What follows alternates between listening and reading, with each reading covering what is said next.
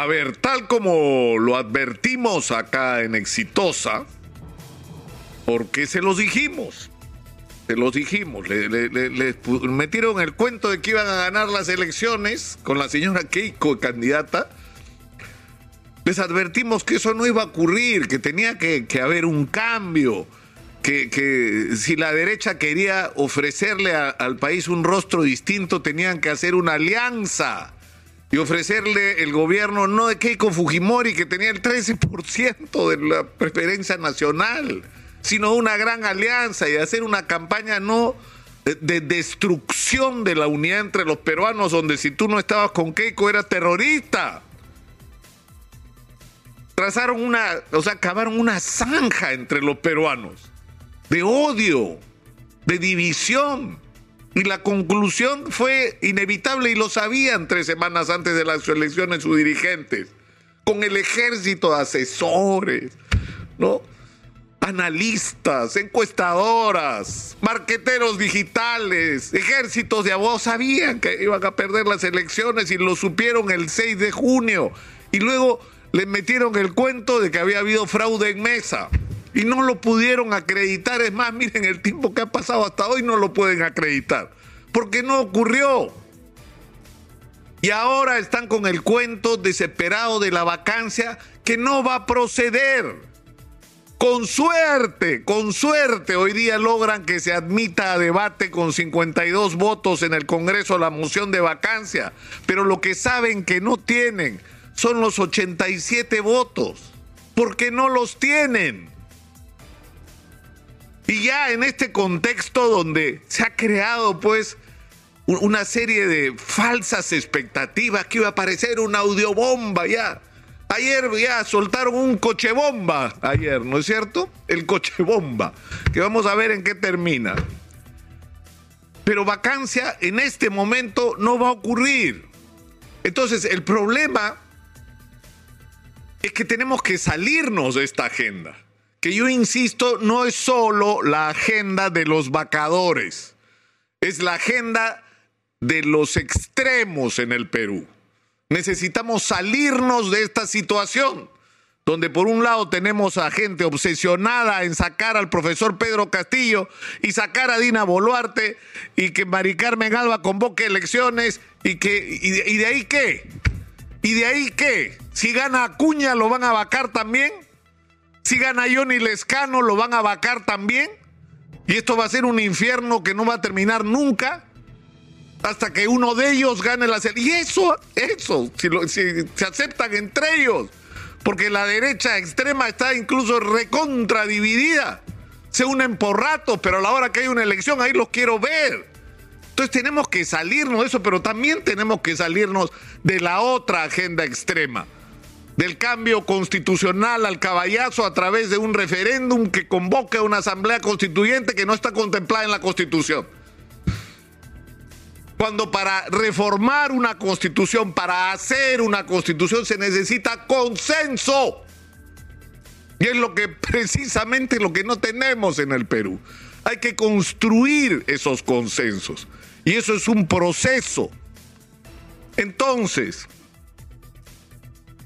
no solamente es una responsabilidad de los extremos, sino es una responsabilidad del propio presidente de la República, que por lo que dicen en las reuniones que ha tenido con los dirigentes de los diferentes colectivos políticos, ha reconocido que ha cometido errores. Pero por supuesto, se ha demorado demasiado en deslindar con las posiciones extremas cuando el mensaje de las elecciones era tan claro cuando ganas con las justas las elecciones, cuando cerca de la mitad del país no confía en ti, te tiene miedo.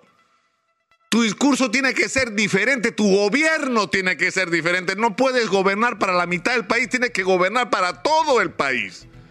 Y eso significa y significaba tomar distancia con las posiciones extremas. Y esa es una agenda que está pendiente todavía porque el presidente es el que tiene que definir una postura clara sobre la Asamblea Constituyente. Que se organice una discusión sobre la Asamblea Constituyente de la manera más inteligente y convocante que pueda haber y probablemente el mejor espacio sea el acuerdo nacional Mensajes de ese tipo son los que tienen que darse.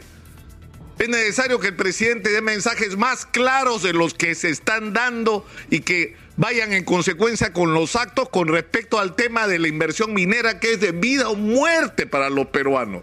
No es cualquier cosa de lo que estamos hablando. Ahí están los recursos que nos van a cambiar la vida o que nos podría cambiar la vida. Ayer llamaba la atención esa de no más pobres en un país rico. No, no somos pues un país rico. Podríamos ser un país rico. Podríamos serlo. Si es que sacamos ese mineral para empezar de, de donde está enterrado. Y para eso necesitamos inversión necesitamos inversión multimillonaria y necesitamos el concurso de las comunidades que se comprometan con que este proceso marche porque sus vidas han cambiado. Y eso supone que el gobierno, el Estado peruano tiene que tener una postura distinta y no ponerse de perfil frente a este tema. Es decir, e, estas, estas son las cosas que los peruanos estamos esperando. Respuestas con respecto al tema del gas, de la inseguridad, que la gente vive en un agobio insoportable de, abrir horizontes con respecto a cómo vamos a salir de esta crisis económica generada por la pandemia y vamos a aprovechar el, el, alza del precio de los minerales y los recursos que esto nos pueda aportar para realmente avanzar hacia proyectos de desarrollo de la agricultura, exportación, del turismo, para cuando se reactive estar listos para otras actividades económicas, para invertir en salud, en educación. Es decir, de eso es de lo que deberíamos estar hablando. Necesitamos cambiar la agenda en la que estamos y acá hay una responsabilidad no solo de la oposición. Porque finalmente si los extremos no están dispuestos, entonces habrá que neutralizarlos. Y para ello hay fuerzas políticas de centro que han demostrado creo yo, y hay que reconocerlo, una enorme responsabilidad.